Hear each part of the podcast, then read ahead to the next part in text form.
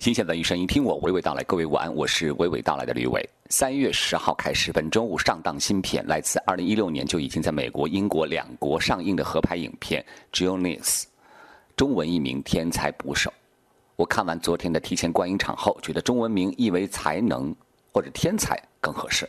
不过就不够商业了，没有吸引力了。但个人更喜欢贴切故事的本质性吧。观影指数给文艺观众的群体。值得观影的指数为八分，普通观众群体值得观影的指数为六分，因为这个故事太文艺、太小众了。更有观众如果对三位主要演员克林菲尔斯、裘德洛和尼克基德曼熟悉的话，也会冲着他们的表演早早的通过网络看了一下。但不管怎么说，故事本身的质感还是很动人的。这部影片讲述了一手发掘诸如菲茨杰拉德、海明威等伟大作家的文学编辑麦克斯·帕金斯。与曾经写出过《天使望故乡》这部传记小说的作家托马斯·沃尔夫的故事。电影的讲述方式从故事的中间叙事情节开始倒叙，展现了两人一开始接触的细节，以及如何使得名编辑成就了名作家的经历。编辑帕金斯认为，沃尔夫写的冗长而又无味的《天使望故乡》是该如何大刀阔斧的修改，以及他如何帮助作者沃尔夫成名。就相当于现在的流行称谓“图书经纪人”成就了一个对写作充满激情甚至癫狂状态的作者。帕金斯和沃尔夫的亲密关系也直接引发了沃尔夫夫人艾琳的嫉妒，甚至艾琳持着手枪闯进了帕金斯的办公室。更有帕金斯和妻女的关系也一度微妙。而另外的影片一条支线描述的是另外一个作者斯科特及夫人和两位主人公之间的交往细节，也是令人深刻的。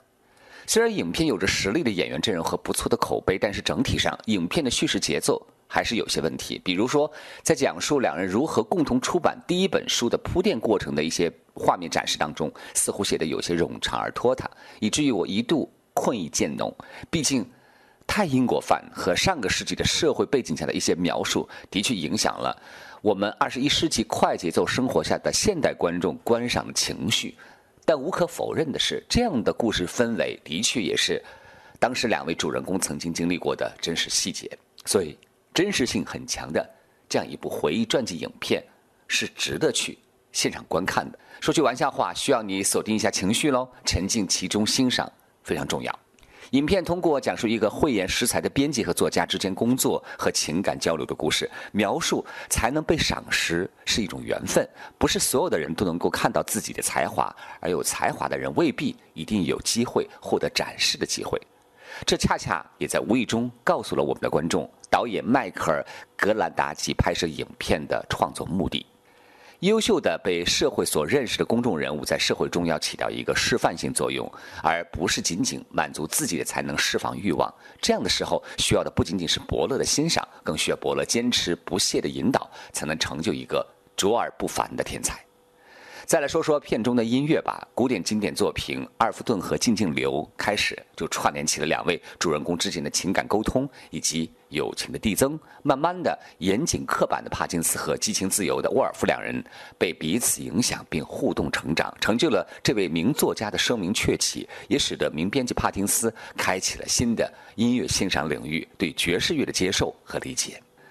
这也许是影片告诉我们的另一层意思。天才的才能可以彼此互补，成就一段佳话。影片的结尾部分，不幸离世的沃尔夫在病床上写下了一段话，令人扼腕动容。而作为默契的搭档帕金斯，是在沃尔夫离世后的某一天，才收到了他生前寄出的信。当中，沃尔夫表达了强烈的继续写作欲望，但是感觉自己已经离死亡越来越近。虽然两人彼此曾经有一些隔阂，但他表示永远记住了那一刻：十一月的某一天，帕金斯到码头接沃尔夫的那一次。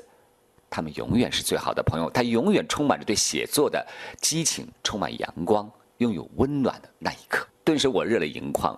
如果你们有期待这样的温暖这一刻的话，就来三月十一号，本周六中午十二点三十分，文艺之声观影团和百老汇影城北京东方广场店包场推出的《天才捕手》观影活动。